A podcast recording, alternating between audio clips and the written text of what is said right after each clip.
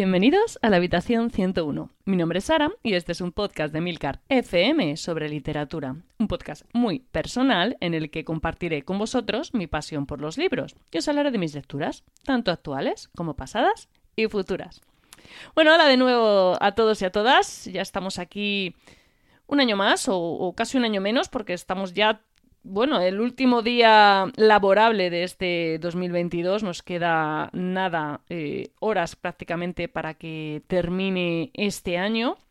Y bueno, siempre que llega el final de un año, toca recapitular, ¿no? Echar la vista atrás y en este caso, en este podcast, ver qué, he leído este año, qué, qué podcast he, he, publicado y bueno, hacer un poquito recuento de esas lecturas. Antes de seguir, sí que os quiero avisar que estoy un poquito con la, voz, eh, quizás la notéis un poco tocada porque he estado, llevo unas semanas con un poco de resfriado, pero bueno, eh, creo que se me escucha bien y que no vais a tener mucho problema. Pero si me notáis la voz rara, que sepáis que es por eso, ¿vale? Que no consigo terminar de, de curarme este resfriado. Bueno, yo este año la verdad es que he tenido bastantes altibajos. Ha sido un año complicado eh, y bueno, eh, se ha notado en, el terreno lector.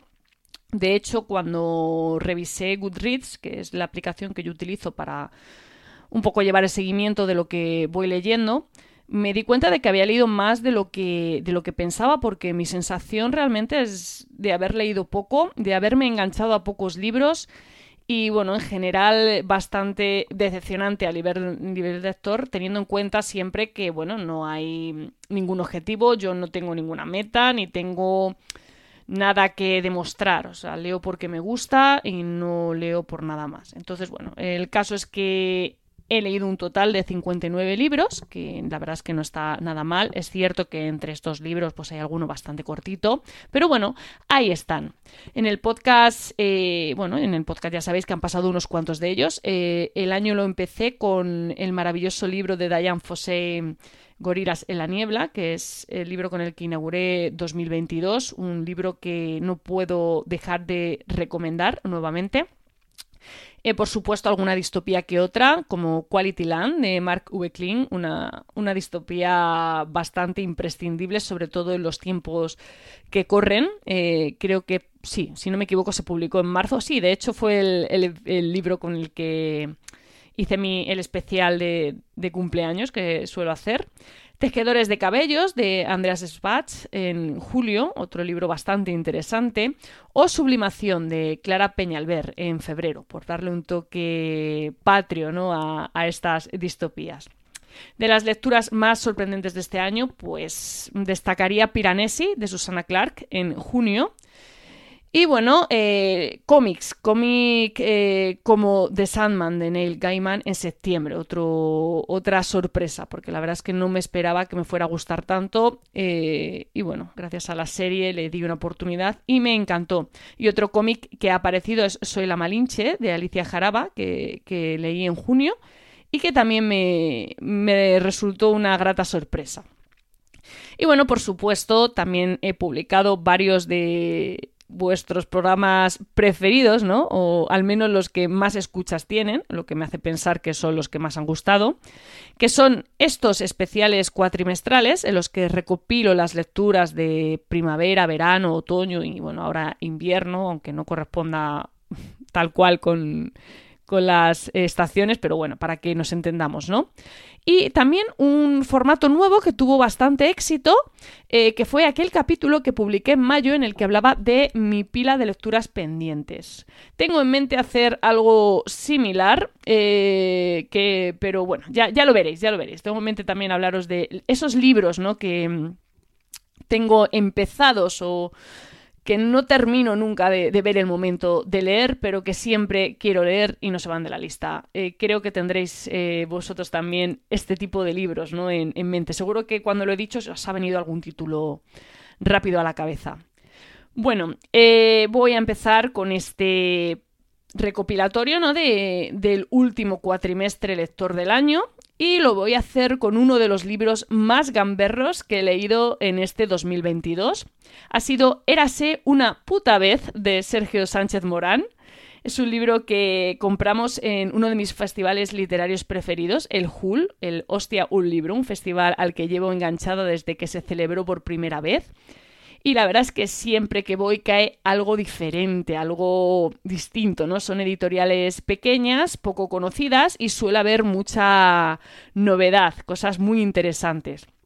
Esta novela en concreto, bueno, eh, nos la vendió el propio Sergio, estaba allí en su puesto, nos, llamó mucho la atención el, tema, ¿no? Y bueno, y el hecho de que nos hizo una dedicatoria muy chula con, con un dibujo. Y bueno, nos la llevamos. El argumento es muy, muy llamativo. A ver, a ver qué os parece a vosotros, ¿no? Un bebé, eh, hijo de un importante narcotraficante gallego, es secuestrado por un grupo de duendes y llevado a un mundo de fantasía de donde los sicarios de su padre tendrán que rescatarle. A ver, yo sé que contado así parece una cosa rarísima y os puedo asegurar que yo pensé exactamente lo mismo, pero yo qué sé, nos cayó bien Sergio, nos gustaron las portadas, nos dio como buen rollo y, bueno, como os decía, ¿no? La dedicatoria nos pareció tal currada que dijimos, esto se viene a casa. La novela es original, o sea, es que eso es innegable, ¿no? Es sorprendentemente divertida, muy refrescante y adictiva. La verdad es que me sorprendió muy gratamente eh, ver cómo se desarrollaban los acontecimientos, cómo el autor conseguía mantener la coherencia de la narración contra todos esos elementos que él mismo introduce y que, bueno, a priori uno podría pensar que van a derivar en el más absoluto caos, pero no. El mundo en el que acabamos tiene mucho más sentido del que pudiéramos pensar y sobre todo la historia se disfruta muchísimo. Me consta que Sergio tiene publicado otro libro de ese mismo mundo, concretamente el que contiene los cuentos clásicos que aparecen en la historia. Y bueno, es que el mundo en el que se sitúa la acción de Érase una puta vez es precisamente el mundo de los cuentos infantiles. Aunque bueno, os he dicho clásicos y quizás os haya mentido un poquito, porque de clásicos no tienen nada. Desde luego eh, es un autor al que seguiré la pista y no descarto en absoluto leer eh, futuros libros de su autoría. Y bueno, como tenía muchas ganas de volver a leer a Amelino Tom, eh, me hice con Estupor y Temblores, un libro que me recomendaron en el canal de Telegram del podcast, que como sabéis es un lugar peligroso si eres de mm, disparo fácil, ¿no? Y enseguida caes en la tentación de adquirir un nuevo libro. A ver, esta autora es una delicia literaria. Es una autora que tiene una manera de escribir que a mí personalmente me resulta pues como echarte la mantita en el sofá, ¿no? El típico día de lluvia. Y no solo porque lo que escriba sea reconfortante, que en este caso para nada, de hecho no he leído ningún libro suyo que lo sea, sino porque su manera de manejar las palabras me resulta muy confortable, ¿no? Este libro en concreto es una especie de autobiografía y narra la estancia en Japón de la autora. Amelie Tom es belga, pero nació en Japón porque su padre era diplomático, así que estuvo viviendo en el país y bueno, en muchos otros. De hecho, habla perfectamente japonés y por eso, ya de adulta, pasó una temporada en el país nipón trabajando como intérprete. Bueno, pues un poco de eso va este libro, que personalmente me ha encantado. Es una historia corta, se lee muy rápido y bueno, en realidad no cuenta mucho más que la experiencia de la propia autora en una empresa japonesa, trabajando con japoneses y tratando de adaptarse a la cultura laboral de este país. Aunque bueno, hay cosas que parecen no entender de nacionalidades y entre todo lo que te puede chocar enormemente como lector occidental, también aparecen varios lugares comunes que podrían venirte a decir que en todas partes cuecen aparentemente las mismas habas. Y moviéndome al terreno de la ciencia ficción, este otoño por fin pude leer una novela que llevaba tiempo en mi pila. Pero bueno, ya sabéis, eh, como os comentaba antes, ¿no? Por unas cosas o por otras, nunca llegaba a salir como titular. Se trata de Autonomous, de Annalie Newitz, eh, novela que quedó finalista del Nebula y del Locus en 2018. Esta novela eh, ubica su acción en el año 2144 donde nos encontramos un futuro salvajemente capitalista, controlado por grandes corporaciones. Y bueno, nada que no planteen otras tantas novelas, porque a ver, la realidad actual eh, no puede inspirar nada más alentador que esto. El caso es que existe un sistema de patentes farmacéuticas que nuestra protagonista, una biohacker llamada Jack, se encarga de piratear. Vamos, básicamente lo que hace Jack es crear medicamentos libres que copian a los patentados para que estos puedan llegar a toda la población. Pero no todo podía ser bueno y Jack mete la pata. Esto sale al inicio de la novela, ¿eh? no os vayáis a pensar, es como la tercera página. El caso es que uno de estos medicamentos piratas empieza a causar problemas. Y ella decide que tiene que solucionarlo porque, bueno, es la responsable, evidentemente. Esa se podría decir que es la trama principal y la que va a guiar toda la historia. Luego, paralelamente, vamos a tener otra trama, que es la que viene a dar título a la novela, y es la de los robots o biobots, mejor dicho, por, porque bueno, tienen parte humana, ¿no? Eh, su autonomía y sus relaciones con los humanos. Quizás eh, la parte más eh, reflexiva, ¿no? De todo el libro. Y bueno, ¿me ha gustado? Pues no sabría deciros. Es una novela que no presenta excesiva complejidad. La historia es muy sencilla, muy poquitos sobresaltos. Los personajes están, por decirlo de algún modo, limitados. Cada uno cumple con su rol, pero no observo un desarrollo, no encuentro profundidad en la historia. Y es una historia que la pide a gritos. Personalmente, a mí me sacaban un poco de, la historia los diálogos eh, poco naturales a mi juicio, ciertas inconsistencias en el desarrollo de la narración. Y bueno, quizás me esperaba más profundidad eh, en la novela de la que tiene. Y de ahí esa sensación de decepción que me quedó tras la lectura. Otro libro que he leído este otoño, muy cortito además, es Paradero desconocido, de Catherine Cressman Taylor. Se trata de una novelita de género epistolar con un final bastante impactante y que viene a reflejar bastante bien uno de los mayores dramas de las guerras. Son unas 80 páginas, eh, sí, más o menos, eh, se lee de una sentada y bueno, contiene el intercambio ficticio de cartas entre un comerciante de arte judío residente en San Francisco y su socio comercial, un alemán que ha regresado a su país. La historia empieza en 1932, así que podéis haceros una idea de cómo va avanzando todo. Lo que tiene la novela de especial, sobre todo, es que se publicó en 1938 y se adelanta a muchos de los acontecimientos que se desarrollaron posteriormente. Vamos, que Cressman supo ver lo que estaba por venir y acertó de lleno. Sin lugar a dudas, es una novela muy recomendable. Y ya que estoy con novelas cortas, eh, bueno, tengo al menos que mencionar a la gran Úrsula K. y su relato Quienes se marchan de Homelas. Recientemente se ha, editado como libro, pero a ver, son unas 40 páginas, o sea que no deja de ser un de relato. Fue nominado al premio Locus al mejor relato corto en 1974 y ganó el premio Hugo al mejor relato corto en el mismo año. Así que la calidad la tiene más que probada, aunque estando firmado por Leguín tampoco necesita nada más. Y bueno, ¿de qué trata? Pues no puedo contar muchas cosas sin hacer spoiler porque, a ver, son 40 páginas, pero básicamente trata sobre una ciudad utópica llamada Homelas. Pero, como yo siempre digo, toda utopía es una distopía para alguien. Y bueno, es mejor que lo leáis porque creo que este relato refleja muy bien eh, ese pensamiento, ¿no? Desde luego es un imprescindible y merece mucho la pena su lectura. Y voy a seguir con otro relato corto de una leyenda de la ciencia ficción, al menos a mi juicio. Os hablo de Piel de Emergencia de N.K. Jemisin, autora de la trilogía de la Tierra Fragmentada y una de las escritoras de fantasía más brillantes de la actualidad. No consigo recordar dónde lo vi recomendado porque apunto las cosas a lo loco y a veces me sucede que me olvido de por qué tengo que empezarme a organizar de algún modo este pequeño caos. Los, lo he dicho varias veces, me recomendáis libros y luego cuando me los quiero leer es que no sé quién me los ha recomendado. Más o menos tengo una idea, pero no.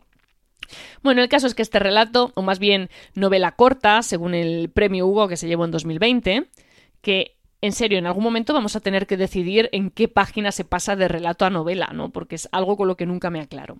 Bueno, el caso es que esta historia nos plantea una expedición de regreso a la Tierra, mucho después de que ésta fuera abandonada, porque, bueno, básicamente porque la Tierra ya no podía albergar vida. Y aunque hasta aquí puedo leer sin spoiler, sí que me gustaría señalar que lo más importante de este relato no es lo que sucede, sino lo que se da a entender. La reflexión que se saca de esta historia es bastante, bastante necesaria en los tiempos que corren y desde luego merece la pena la lectura. Y voy a continuar con otro libro que cayó en mis manos durante el HUL, el festival del que os hablaba anteriormente. Este es de la editorial Cerbero que es una editorial a la que suelo seguir la pista porque acostumbra a tener cosas bastante interesantes y a un precio que es prácticamente un regalo. Si no recuerdo mal, este libro en papel me costó como 5 euros, es una edición pequeñita, muy de bolsilla, perfecta para llevar en el bolso, para tener a mano para leer en el tren, bueno, muy cómoda, además que es que lo puedes leer con una mano, me encanta. Bueno, su título es Sagato y su autora es Enerio Dima. Eh, que es el seudónimo de la autora, el nombre real eh, no recuerdo ahora mismo cuál era. Perdón, Enerio, no me acuerdo. Bueno, la historia trata sobre una joven que se muda a Madrid y, para sorpresa de nadie, tiene un drama inmobiliario. Concretamente, el piso de alquiler que consigue, sospechosamente barato, oculta cosas bastante turbias. Es una historia de terror, cortita pero bien llevada, eh, sin más no sé, como de tensión constante, ¿no? De, de, sobresaltos, un poco lo que a mí me gusta. Tengo entendido que Enerio Dima tiene otro título eh, llamado Micosis, que forma parte de una especie de serie junto a este, pero que no comparten ni personajes, ni trama, ni nada por el estilo. Y bueno, una cosa que me gustó descubrir de esta novela es que Sagato es el olor que se queda en la ropa al estar expuesta a la humareda de una hoguera. Y bueno, si leéis el libro, pues os va a cuadrar mucho que se titule así. Y para terminar, os traigo Monstruos Rotos de Lauren Bakers. Es una autora que, por cierto, aunque yo estaba convencida de que es norteamericana, en realidad es sudafricana. Me despistó mucho el hecho de que sus novelas más conocidas se desarrollen en ciudades norteamericanas, como el caso que nos ocupa, que tiene como escenario la ciudad de Detroit.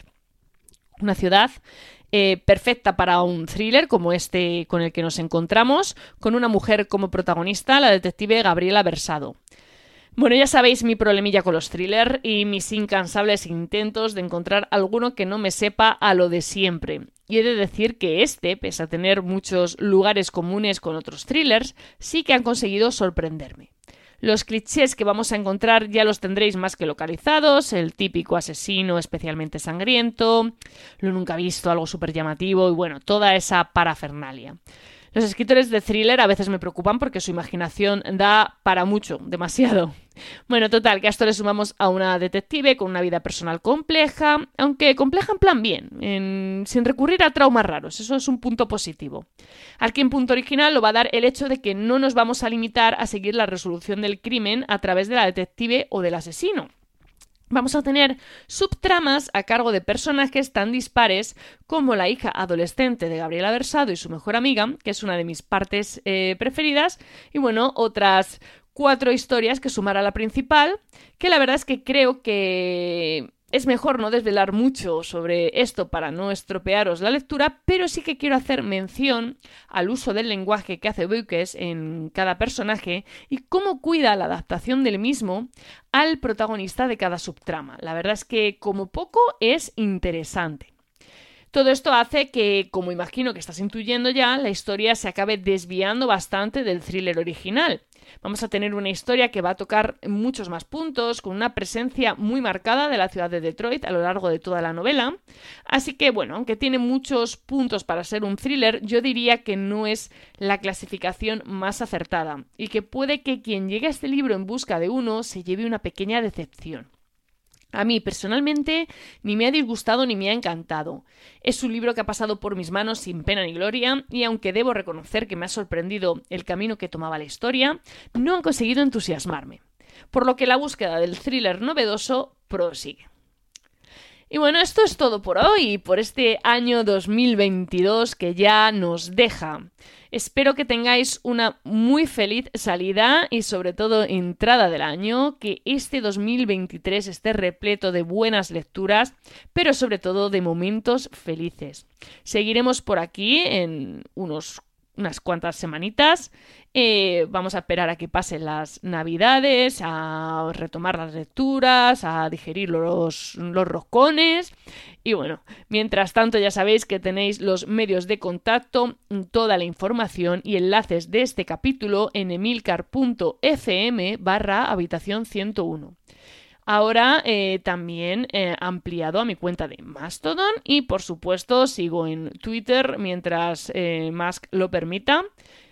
Y la joya de la corona, si te apetece hablar un rato sobre libros, estoy en nuestro canal de Telegram t.me barra habitación 101, una comunidad maravillosa que hemos creado en torno a la lectura, en el que cada día somos más y sobre todo se habla de más libros. Un peligro. Bueno, leed mucho y recordad, nos encontraremos en el lugar donde no hay oscuridad.